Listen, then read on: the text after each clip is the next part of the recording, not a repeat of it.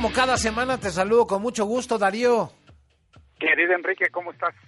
Pues eh, muy interesado en el tema, más allá de lo escandaloso que pueda sonar para unos y otros, ¿no? De, claro, es que Denise Fifi está atacando a mi presidente, o es que el presidente se pasa con las descalificaciones un día sí y otro también. En el fondo estamos hablando de temas de libertad de expresión y de mecanismos judiciales para conseguirla también, ¿no? Sí, no, yo creo que es un tema, vaya, primero de análisis muy importante por varios temas que creo que aquí también hemos eh, platicado tú y yo.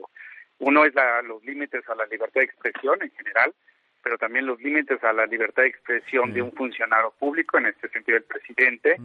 Otro, el acto de gobierno o no de las mañaneras, es decir, si desde el si desde el gobierno en un acto pagado con recursos públicos se puede o no este digamos tener esas esas opiniones. Y creo que es muy interesante yo eh, primero externo mi solidaridad con la doctora Denise Dresser uno porque pues como tú sabes nosotros mexicanos contra la corrupción y la impunidad también somos eh, pues clientes habituales del presidente y tenemos más de 100 eh, señalamientos eh, menciones en la mañanera. Denis dice que tiene 80, es decir, si estamos entre los primeros lugares.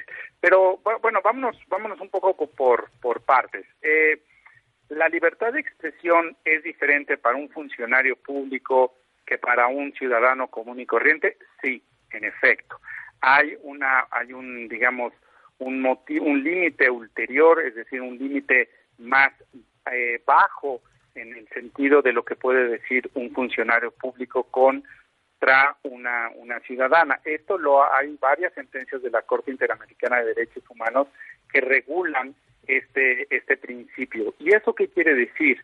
Que bueno, que como hay un balance, eh, como la libertad de expresión tiene tiene balances y tiene límites, es decir, por balance eh, conocemos eh, cosas como la réplica, es decir, ante una ante una expresión, una, una réplica puede, digamos, sanar el, el, balance de la libertad de expresión para poner todos los puntos de vista ahí, pero también, por el otro lado, los límites. Y eh, creo que es muy interesante los argumentos que vierte Denise Dresser, porque ella dice que las expresiones del presidente tienen un nexo causal a cómo le ha afectado su vida.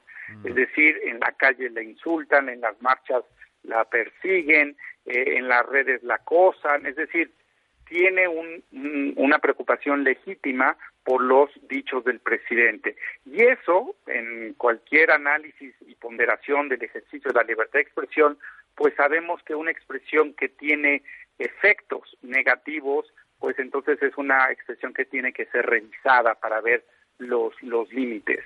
Eh, y, creo que hasta ahí lo que, bueno, me parece que el, el desechamiento del el primer circuito, pues es muy, eh, no quererle entrar al, a un tema muy importante para no hacer enojar al presidente, pero si podríamos analizar a través de un mandato judicial, ojalá llegue a la Suprema Corte para que nos diga si estas expresiones de discriminación, eh, perdón, de eh, difamación, estas de, eh, digamos, encono social, todo lo que dice, descalificaciones, mofas, burlas del presidente contra instituciones o personas, pues me parece que alguien tiene que calificar a cuatro años de, gobierno si esto es permitido de acuerdo a la libertad de expresión.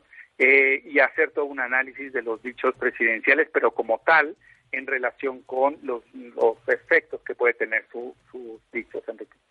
Oye, es muy interesante el caso, Darío, en medio de esta crispación que hemos visto.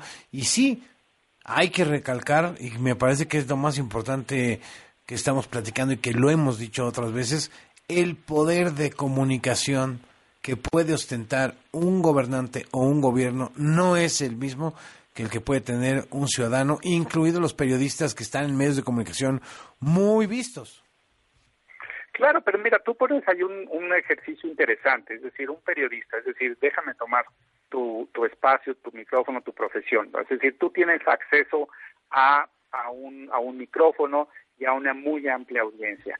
Si tus dichos fueran, digamos, en contra mía, lacerantes, de mofa, que ponen mi integridad física este, en peligro, que la gente en la calle me ataca porque tú dices que yo soy un, no sé, traición a la patria cometido, cualquier cosa, pues evidentemente... O que eres un agente de la CIA, ¿no? Un agente de la CIA, bueno, el umbral que tú tienes por la responsabilidad que tú tienes, claro que se califica en, un, en una ponderación de derechos. Es decir, puede ser que el juzgador te diga, oye, pues está, es, es, no es equitativo lo que yo pueda decir, digamos, en mi red social en contra de tus dichos, con tu micrófono y lo que tú puedes abarcar.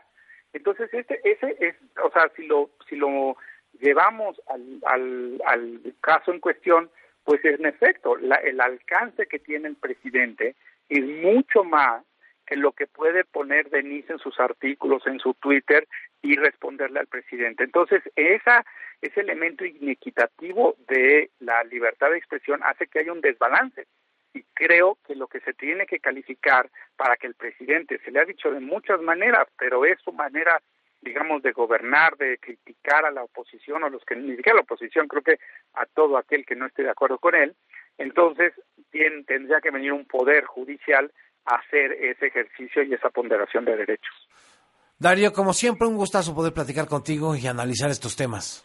Te mando un abrazo, Enrique, estamos en contacto. Igualmente, Darío Ramírez es activista por la libertad de expresión, periodista, colaborador cada semana hablando de los medios desde los medios.